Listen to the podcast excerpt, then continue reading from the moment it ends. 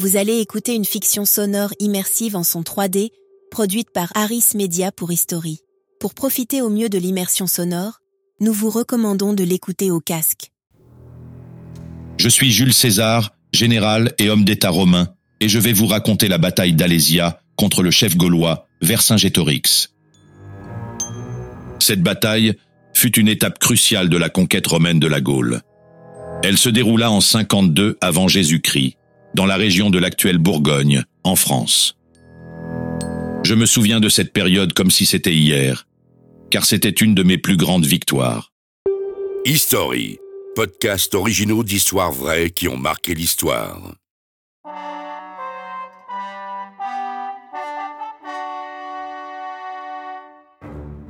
Vercingétorix, chef de la tribu des Arvernes, avait réussi à unifier les peuples gaulois contre nous, les soi-disant envahisseurs romains. La révolte gauloise avait débuté au début de l'année 52 avant Jésus-Christ, et j'avais pour mission de mater cette rébellion. Avec mes légions romaines, nous avons donc poursuivi Vercingétorix et ses troupes à travers la Gaule, et ils se sont finalement retranchés à Alésia.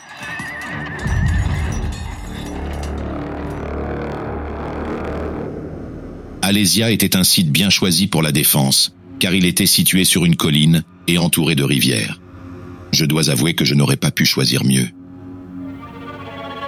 Avant de lancer l'assaut sur cette forteresse naturelle, j'ai d'abord décidé de construire des fortifications pour encercler la ville. Mon objectif était simple, couper Vercingétorix et ses hommes de toute possibilité de ravitaillement et de renfort venant de l'extérieur. J'ai donc ordonné la construction d'une double enceinte de fossés, de palissades et de tours s'étendant sur près de 18 kilomètres. Ainsi, je pouvais protéger mes troupes des attaques extérieures et empêcher les sorties des Gaulois. La construction de ces fortifications a pris plusieurs semaines, pendant lesquelles les Gaulois ont bien tenté de briser l'encerclement.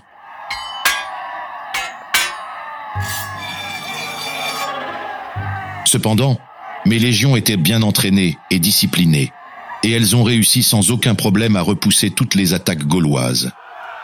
En même temps, j'ai envoyé quelques unités de cavalerie pour intercepter les renforts gaulois, en particulier les troupes de secours conduites par Comios, un chef belge allié à Vercingétorix. Finalement, après plus d'un mois de siège, les renforts gaulois sont arrivés, menés par plusieurs chefs de tribus, dont ce puissant Comios. Leur nombre était estimé à environ 250 000 hommes, ce qui était considérable à l'époque face à mes 60 000 légionnaires. Mais j'étais confiant en mes soldats et en notre stratégie. Mes légions avaient déjà beaucoup d'expérience dans ce type de situation. La bataille décisive a donc eu lieu en octobre 52 avant Jésus-Christ.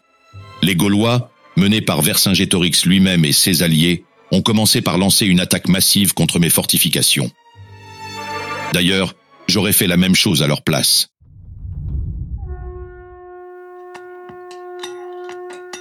D'abord, ils ont attaqué le point le plus faible de mon encerclement, espérant ainsi créer une brèche pour permettre à Vercingétorix et à ses hommes de s'échapper. Malheureusement pour eux, j'avais anticipé cette manœuvre et j'avais renforcé cette zone avec des troupes supplémentaires. Le combat fut acharné, sanglant, et mes légionnaires ont dû repousser plusieurs vagues d'assaut gauloises.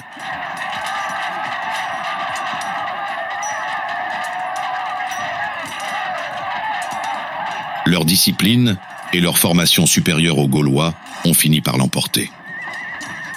Je me souviens avoir dirigé mes troupes personnellement, les encourageant et les soutenant dans l'effort. Après des heures de combat, les forces gauloises commencèrent à s'épuiser et à se disperser. C'était le moment idéal pour moi de lancer une contre-attaque décisive.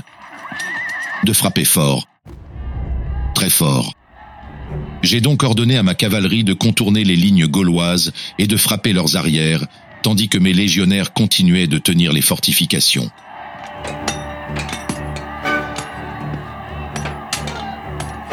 Ce mouvement tactique s'est avéré décisif, semant la confusion et la panique parmi les rangs gaulois. Les forces de Vercingétorix et de ses alliés se sont effondrées. La victoire romaine était désormais inévitable. Le lendemain de la bataille, afin de préserver la vie de ses hommes, Vercingétorix a pris la décision de se rendre. Il est sorti de la ville, portant ses armes et ses vêtements les plus précieux, et s'est présenté devant moi en signe de soumission. Au grand Jules César, moi, Vercingétorix, chef des Gaulois, je te remets mon casque et mon épée en signe de capitulation. En me rendant prisonnier, au César, je te demande d'épargner la vie de tous mes hommes. J'ai accepté sa reddition, mettant ainsi fin à la révolte gauloise et consolidant le pouvoir romain sur la Gaule. Finalement, la bataille d'Alésia a été un moment décisif dans l'histoire de la conquête romaine de la Gaule. Non seulement elle a brisé l'unité des peuples gaulois, mais elle a également renforcé ma réputation et mon pouvoir à Rome. Quant à Vercingétorix, il a été emmené à Rome en tant que prisonnier, où il a été exhibé lors de mon triomphe, avant d'être exécuté quelques années plus tard. En résumé, je dois avouer que la bataille d'Alésia a été une victoire difficile, mais décisive pour Rome et pour moi-même, Jules César. Les tactiques guerrières innovantes et l'habileté de mes légionnaires ont permis de surmonter un ennemi numériquement supérieur et déterminé.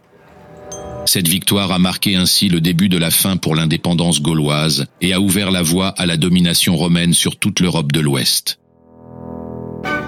Aujourd'hui, la bataille d'Alésia est encore étudiée comme un exemple de stratégie militaire et de leadership. Elle témoigne du génie tactique dont j'ai fait preuve tout au long de ma carrière, et elle restera pour toujours gravée dans les annales de l'histoire. En fait, cette bataille d'Alésia a énormément contribué à bâtir ma propre légende. Celle d'un Jules César invincible. Celle d'un Jules César éternel. Ne ratez pas les prochains épisodes de History en vous abonnant dès maintenant. history.fr